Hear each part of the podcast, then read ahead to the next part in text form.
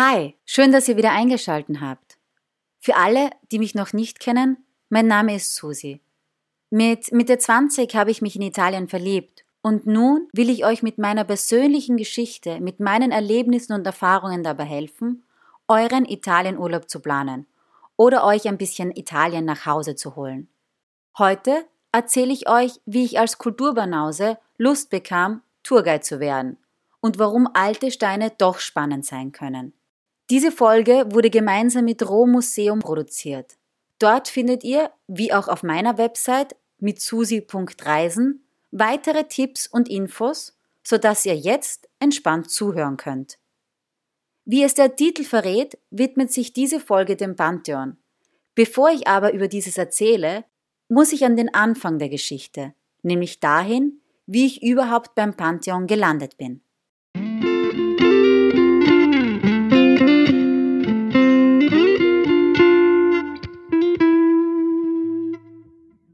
Es war so.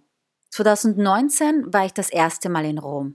Wobei, nein, das stimmt gar nicht. Das war ich schon 2006. Ein Schulausflug. Ich war 16, glaube ich.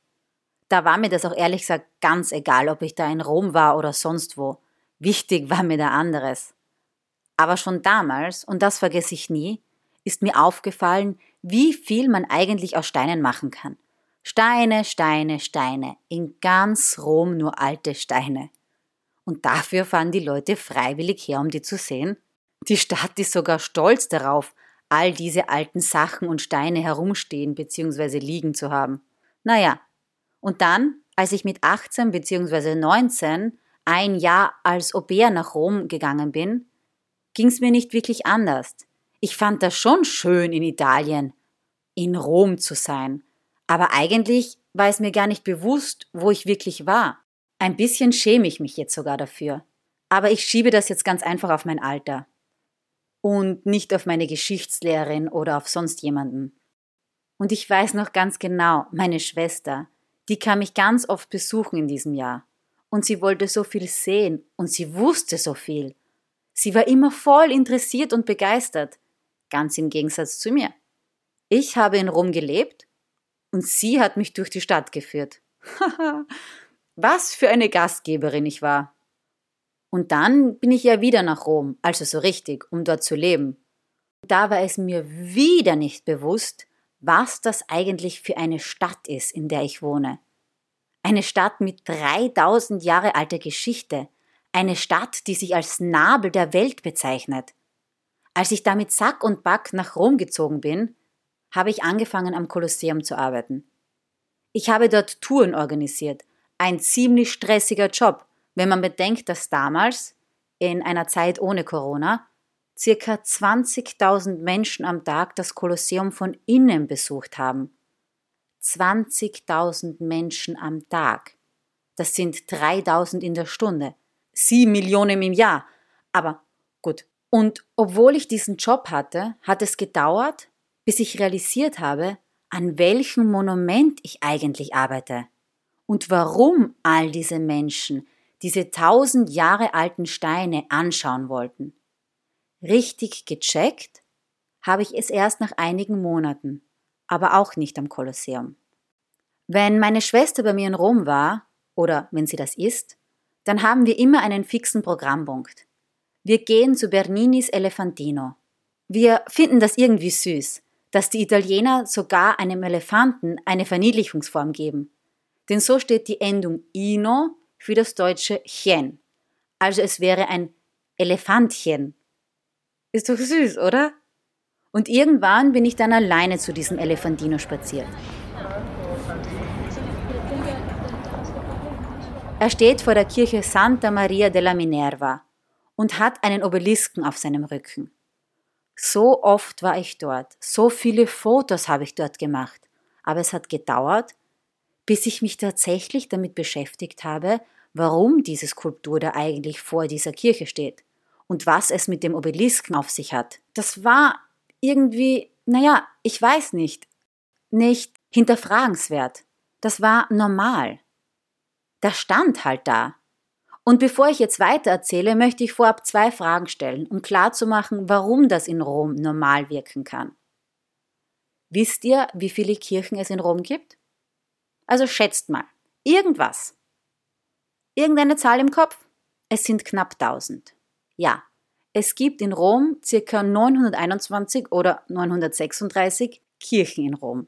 Davon haben wahrscheinlich die Hälfte den Namen Santa Maria. Santa Maria del Popolo, Santa Maria della Pace oder wie diese hier Santa Maria sopra Minerva. Das heißt über der Minerva, also über der Göttin der Weisheit, weil die Kirche über einem alten Tempel der Minerva steht, der hier mal gestanden hat. Frage Nummer zwei. Wisst ihr, wie viele Obelisken es in Rom gibt?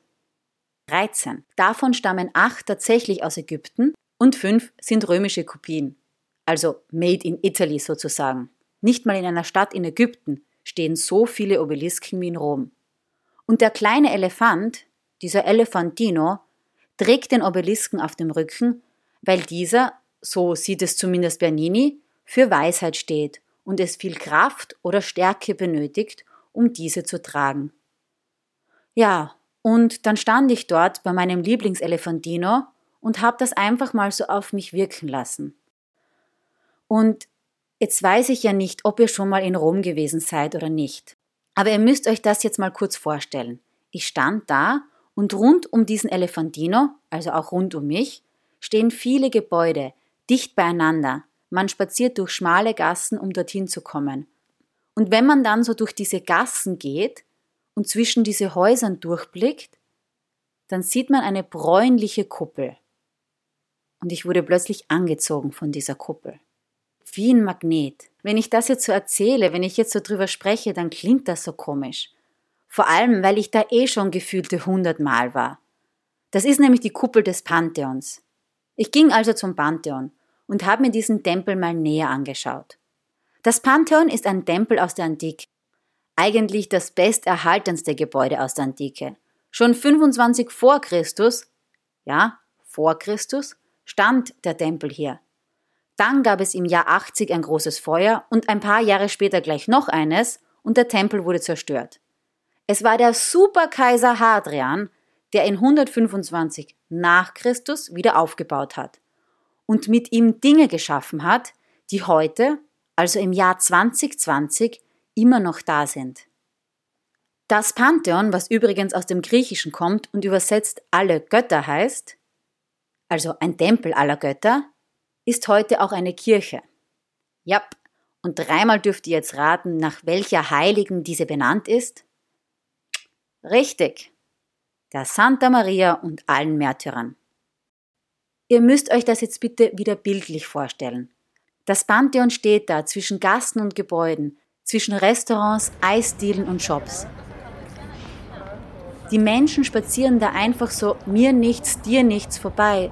So la la la, als wäre das ein ganz normales Ding. Aber hey, dieser Tempel ist knapp 2000 Jahre alt und steht da immer noch. Er wurde in nur wenigen Jahren gebaut, ungefähr sieben oder so. Und er hält. Wie lange bauen wir heute an anderen Kirchen. Und wie viele Jahre stehen die dann? Ich will jetzt gar nicht das Beispiel der Sangrada Familia nennen, weil an der bauen sie halt schon besonders lang. Aber nur so zum Nachdenken. 14 von den 16 Säulen am Pantheon sind übrigens noch original. Wenn ich mir jetzt vorstelle, wie viele Menschen, oder sagen wir besser, wie viele Sklaven da mitgeholfen haben, dass es diese Säulen überhaupt gibt und dann aufgestellt werden, wird es mir ganz anders. Und dann geht man zwischen diesen Säulen durch zu einer Bronzetür. Wobei Tür ist jetzt etwas untertrieben durch ein Bronzetor. Auch alt, auch aus der Antike und wiegt einige Tonnen das Ding. Man geht in diesen Tempel und steht dann auf Original Marmorboden. Ich muss es jetzt nochmal sagen, um es zu verdeutlichen. Original. Das heißt, der alte Römer mit seiner Toga hat schon auf diesem gestanden. Beleuchtet wird der Raum durch ein Loch in der Mitte der Kuppel. Und mit diesem Loch in der Kuppel hat es dann bei mir eigentlich so richtig begonnen. Weil die Story zu dem Loch einfach genial ist. Und jedes Mal, wenn ich jetzt beim Pantheon bin, muss ich mir einfach auf den Kopf greifen. Vor lauter Staunen und Respekt vor dem römischen Können und Geschick. Wisst ihr, warum das Loch in der Kuppel ist? Da ist nichts rausgebrochen. das war schon immer da. Da ist jetzt auch keine Glasplatte oder sonst was. Es regnet rein. Das Loch ist da, weil der Römer im Jahr 125 nicht wusste, wie man diese freitragende Kuppel schließt. Klingt blöd? Ist aber so. Das wusste man erst im 15. Jahrhundert, nach der Fertigstellung der Kuppel in Florenz. Ihr glaubt mir jetzt nicht, ich weiß. Aber schon mal ein Lego-Haus gebaut? Wenn ja, dann wisst ihr, wie blöd es ist, ein Dach zu bauen, ohne dass es einstürzt. Und wenn wir im 21. Jahrhundert noch Probleme haben, mit Legosteinen ein Dach zu bauen, na wie soll es dann bei einer Kuppel wie der vom Pantheon mit einem Durchmesser von 43,2 Metern im zweiten Jahrhundert funktionieren? Aber jetzt kommt's. Denn der Römer bzw. der Kaiser, der ist so klug, dass er sagt, er hätte dieses Loch absichtlich gewollt, weil, und das ist auch tatsächlich so, das Loch als Sonnenuhr funktioniert. So weiß man zum Beispiel, dass am 21. April, am Geburtstag Roms, um 12 Uhr mittags, das Sonnenlicht genau durch dieses Loch scheint. Und somit kann ich mir dann auch ganz einfach alle anderen Tage bzw. Monate ausrechnen. Easy. Aber noch was. Wenn ich die Sonne sehe, dann geht das nachts ja auch mit den Sternen. Ich kann also auch die Jahreszeiten ablesen. Genial. Der Römer kennt keine Probleme, nur Lösungen. Geht's nicht? Gibt's nicht. Da muss man eben erfinderisch werden. Es hört auch hier nicht auf. Zum Loch gibt's noch so viel weitere spannende Geschichten. Zu Pfingsten zum Beispiel. Zu Pfingsten fallen durch dieses Loch tausende Rosenblätter, die den Heiligen Geist wie ein Feuerfegel darstellen. Es war also ein Pantheon. Bei der Geschichte um ein tausend Jahre altes Loch. Ja, da ist mir aufgefallen, was so toll an all diesen alten Steinen ist. So gibt selbst zu den Steinen im Pantheon noch so viel zu erzählen. Zum Beispiel, dass hinter den Steinen oder darunter heute Berühmtheiten liegen, wie der Künstler Raphael in dem Fall.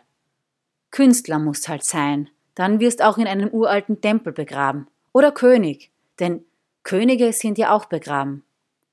Und an dem Tag, an dem Tag habe ich gemerkt, dass es wahrscheinlich zu jedem Stein in Rom eine faszinierende Geschichte gibt. Und es hat so Lust gemacht auf mehr. Ich will und wollte mehr. Mehr von mir gibt's bald zu hören. Zu lesen aber schon jetzt auf www.mitsusi.reisen. Mehr über das Pantheon und über Rom gibt's übrigens auch auf www.rom-museum.com. Ciao und bis bald.